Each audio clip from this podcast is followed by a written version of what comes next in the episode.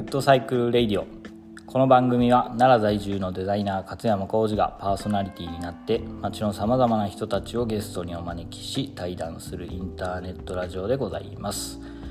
本日のゲストは、えー奈良県生駒市でオーガニックカフェを営む髙橋祐子さん、えー、祐子さんはすごくカフェだけじゃなくていろいろな、えーお仕事をされているのでその辺の話を伺っていければなと思います、えーそれでは本日の good cycle radio スタートです。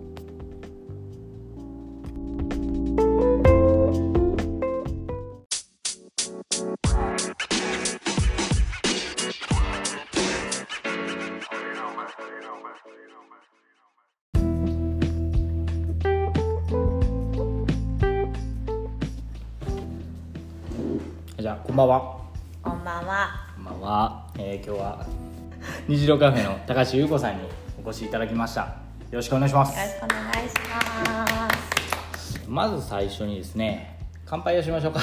せっあやった、かくなんで。やった。やった、よかった。いついつなんかな いや飲んでたやんさっき。ないよまだ。飲んでた？待っててって。そう。おじゃあお疲れ様です。疲れ様です。わーい。うまこれ。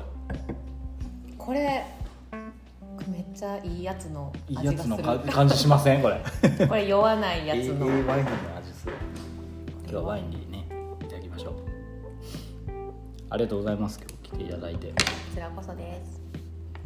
えーこのラジオがですね一応その目標というか目的としては、えーっとまあ、聞いてくれた街のいろんな人たちが何かこの聞いたことをきっかけになってこういうことをしたいなとかこういうことしようと思ってたけどあこうやったらできるんだとかなんかちょっとこう希望になったりとか前のめりになったりするようなことを目指しているラジオでございます。でそれでまああいいです。ゆうこさんがこう普段されてることとか、まあ、すごくこうなんでしょう前のめりな体勢でずっとされてるのは えちょっと待って前のめりは褒めてる？褒めてる褒めてるえくない？前のめりって褒め言葉じゃえない？前のめりって大丈夫なんや？大丈夫なんやったら。前傾姿勢？え？ちゃうくない？まあねそうやってやってはる人なんでぜひ出てほしいなと。こういろんな人たちにその話を聞いてほしいなという思いから今日オファーさせていただきました。光栄です。そんなん言ってもらって。前のめり前のめりって覚えとこ褒め言葉です。なんかそもそもねあので出会いというか僕らってど最初どんなタイミングで会いましたっけ？最初。覚えてます？ドレッシング？あそうそうそう。多分それ。そうですよね、うんうん。合ってる？うん。合ってます。試しました。もう不安。そうそう。まあねあのゴチという加工食品のブランドを作ってでそれを立ち上げる時からこうもうまだ1年経ってないな。半年。もうちょっと経ってるか夏え夏くらいだっけ？最初。夏の終わり？ないやーじゃあタイミングまで覚えてないな秋うん。でも秋ぐらいだったと思いますね秋か。うん。お前1年経ってないんやね、うん、そうそうそう。僕はでもあのグッドサイクルイコマの記事を見てたので知ってるのは知ってたんですよでそこからあの某ボスから ちょっと紹介したいやつがおるからちょっと来いやみたいな。感じでそんな。という話を聞いてそこでまああの知り合わせていただいて、で話を聞けばなんかすげえ面白そうなことをするんだなみたいなことから。でも最初から結構か変わったというかゴチ、まあ、ゴチの話で言うと結構うんなんでしょうね。最初話してい話していくたびにちょっとずつこうアップデートされていきましたよねブランド自体が。すごいその感覚があって。とか初め全然違った話だったのに。ただこうドレッシングというか加工食品をするみたいなことはずっと変わらずにでそこからどういうブランドにしていこうかみたいなことを話し合いながらうん。半年間ぐらいかけてデビューさせた。ドレッシングですよね。あそもそもいや。そうですね。ドレッシングの前にまず虹色カフェの話を聞きましょうかね。じゃあ個ち話してもいいよ。いやゴチは そうなんですけど。でも虹色カフェの話があってゴチの話した方がねこう伝わりやすいと思うなんかどういう経緯でそう。ここ自然食品のカフェをされることになったというかなんかどういうどういう人生を歩んできてこうなったの えちょっと待って人生さらっとさらっと話してください。人生めっちゃ長なるな、まあ、あでも私奈良出身奈良というかまあ生駒出身なんですけど、はいえー、と夫の転勤がきっかけで、まあ、東京にいてた期間が8年ぐらいあってでその東京に行ってる8年間の間に結構あのたまたま農家さんと出会う機会とかうん。なんかこの話するとめっちゃびっくりされるんですけどなんかなんで東京行った方が農家さんに会えるみたいな感じで。そうそうそう。奈良奈良の方が畑いっぱいあって出会えそうやのにって言われるんですけどなんか、まあ、東京ってすごいやっぱ面白い場所で、うん。あのファーマーズマーケットのちょうど走りの時期で全国の農家さんが東京にあのもう2日間とか3日間あの出店しに来ててでなんかそういうこうワイワイ生産者さんの人が自分の育てたものをこう生き生きと語る姿とかがもうすごいあの楽しくてなんかそういう場所に私はこう奈良もあったのかもしれないけど奈良でそういう場所を見つけたことがなかったから、なんかあすごい面白いなと思ってあの行ってこう通ううちに。時代的にも2010年とかそんな2010年かな、うん。うんファーマーケットがすげえこうバッて流行ってた。あそうそうそうそうそうそう。みんな農家さんなんかこう軽トラで泊まり込みでね全国からわって集まるからめちゃくちゃエネルギーうん高いというかそう。でなんかそんないろんな農家さんの話、まあ、聞きながらたまたまなんか手伝うことになってえマルシェを。マルシェを？そう。でなんか野菜ソムリエのなんか資格を持ってたっていうのもあってあそれはもう東京行く時にはすでに持ってたってこ一番初級のやつ。なんかあのめっちゃもう何日か行ったら取れるやつ。初級のやつがあってそうそうそう。それはちょっと持ってたなんちゃってやったんですけど。で なんちゃって。か分かんないまあなんか持ってるみたいな言ったら、はい。はいあのちょっと運営の方をちょっと手伝ってみたいな話になって、あの青山ファーマーズマーケットっていう。やっぱね青山っすよね。あそここ一番最初。そう手伝わしてもらったりとかしてるうちたにへそう農家さんがもうとりあえずかっこいいと思って。え。えそれでもあの お客として通うところから手伝ってよみたいになったってことですか？なんかお客として通っててあのそその時に「いや私実は野菜ソムリエの資格を持ってて」とかなんだ。うんであれ毎月やあ毎週やってて、うんそう毎週やってるから毎週会うんですよね、うんで毎回同じ人に会えるわけじゃないけどやっぱりこうだんだんなんか気合いあうんこのおじさんやったら私喋れるみたいな人には見た目でね。あ そうそうそうそう。人には結構なんかいろいろどんなところで作ってるんですかとか、まあ、聞いたりとかしてて、そうなんかその農家さんとの話が私の中ではすごい面白かったし、まあ、お手伝いしててもやっぱり農家さんのことを伝えたいなみたいな、ってういうのがすごくあって。それが出発点なんですね。そうなんですよ。でそもそもね野菜ソムリエを取ろうと思ったってなんでなんですか？普通の人生歩んできてなかなかね。えこれちょっとまたぶっ飛ぶ話別の話になる？えちょっと別の話になるけどちょっと喋りたいからい喋っやいいですかよ。カットしますから。えカットされるの？えあの私その東京行くまでは、あの学校の保健室で働いてて。あはいはいはいはい。そう大阪で普通に働いてたんですけど、え働いてて。でなんかその時にあの保健室の方でなんていうのかなこう肥満指導みたいなのをしなきゃいけない。ー、はいはいはいなんかその体重と身長を測ったその学校研修の後になんかこうちょっとまああってこの,、ん。あの肥満度っていうのが、まあ、うん小学校で特にあって、うん、でなんかその、まあ、肥満度が高い子は読んで一応指導をしなければならないっていうのがね 一応学校保健法っていうのに決まってて、へえそんなのそうなんです。であのそんなん公に呼ばへんからね、うん。あのそう。多分昔からあってんやけど。でなんかうん。ちょっといつからかごめんなさい。もうあれやけど。でなんかその時にあのーもうめっちゃ苦痛でしょうがなくて私その時間が。うんうんなんていうかもう絶対野菜とか食べろって言われるって分かってるテンションの親子に決まりきったようになんかえ？バランスよく食べましょうみたいな親も一緒に？親も一緒に。マジで？うわそれ結構やな。でしょ？で、もう分かりきってるねんお互いにな。で嫌やうん。んなんか分かる？こうもうこんな話されんねやろうなって分かってて。なんやろうなこう怒別に学校側から怒ることはないけど怒られる前提で呼び出された場に、まあ、行きたないやん。うん。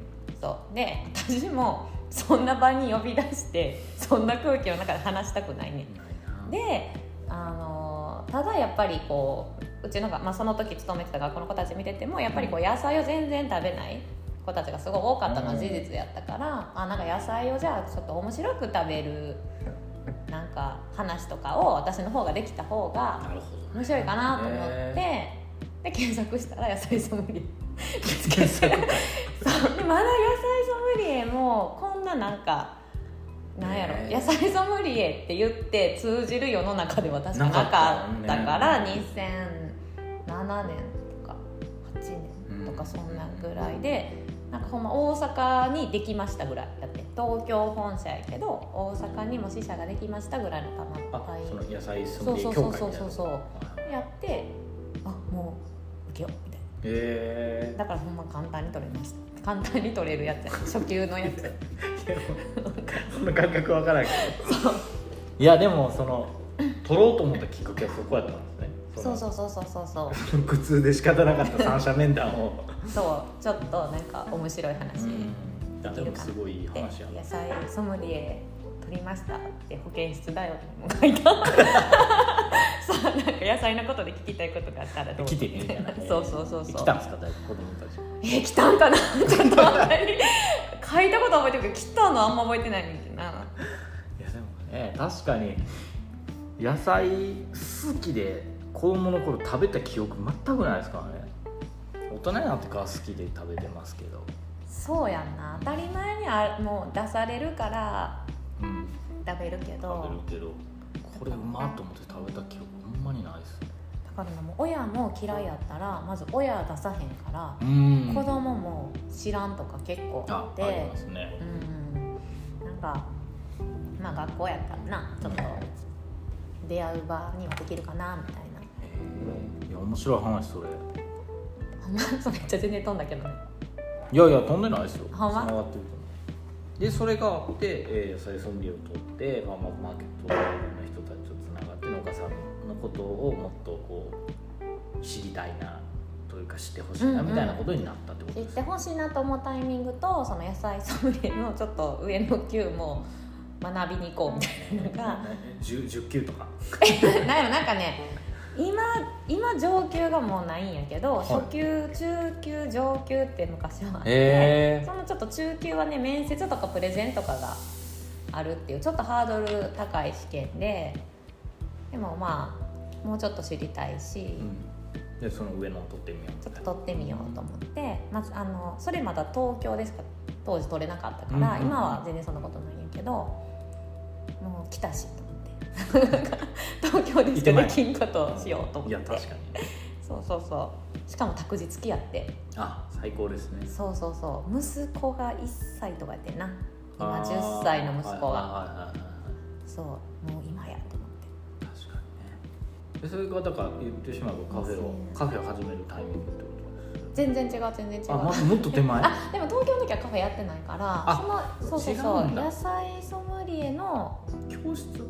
そう料理教室をまず初めてその野菜ソムリエの資格取って、うんでなんかそのやっぱり農家さん、まあ、青山ファーマーズマーケットに結構来てた農家さんでこの無農薬無肥料って言われる、まあなんかオーガニックで作ってはるうん。農家さんがすごく多かったのから、であのそういう方のちょっと野菜を仕入れてうん。何にしよう何をしようかなと思った時に料理教室が一番やりやすいかなと思って、それも自宅でってことですか？自宅で自宅で。へ料理教室とあとランチ会みたいなのをやってて。ランチ会？なんかねその無肥料野菜に出会う場みたいな。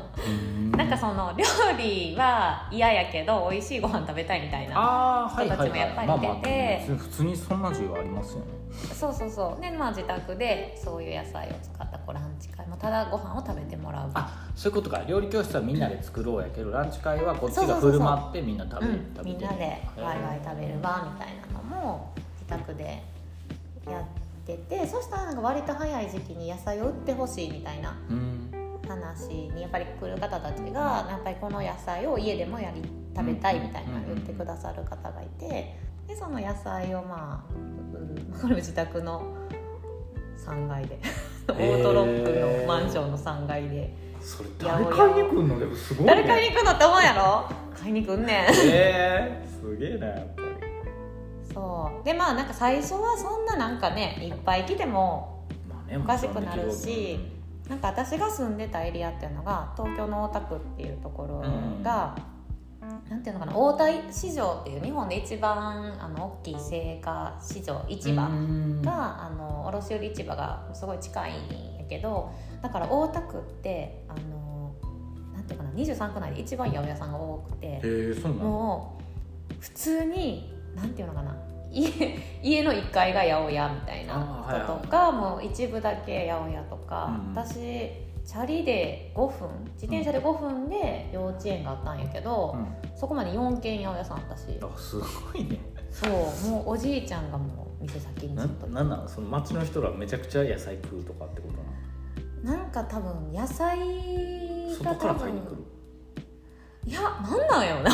でもね誰がのかよくわからんねんけどなんかおじいちゃんがよく店先に座ってて。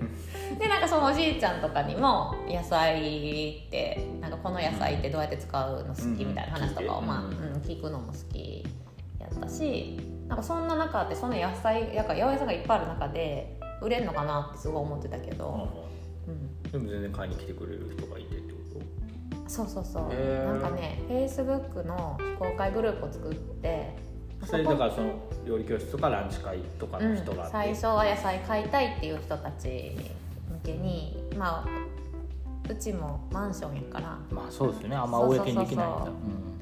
であの マンションの人もやたら買いに来ててうんいやでも行くでしょうねそれ。そう雨の日とかめっちゃ喜ばれるうん。から、そうそうそう。でなんかその非公開グループに仕入れる日とあの何がいくらできますっていうのももう全部書いといてうん。そしたらそれ見てあの取り置きしたいとか。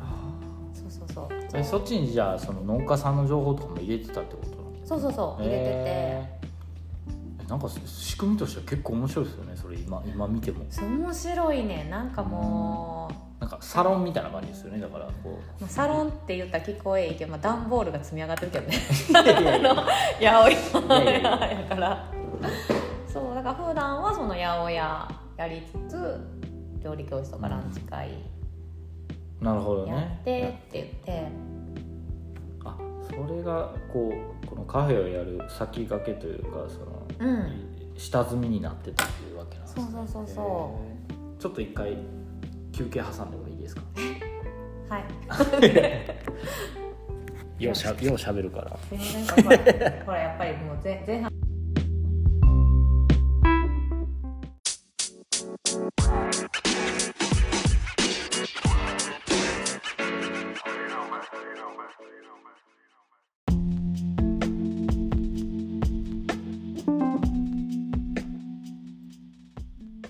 good cycle radio本日のゲストは奈良県生駒市でオーガニックカフェ虹色カフェを営む高橋優子さんに来ていただきました。ありがとうございました、えー実は、えー、優子さんとは、えーと農家さんと消費者をつなげるという役割を持ったドレッシングであったり加工食品のブランドを今一緒に作っているんですけどゴッチというブランドですね。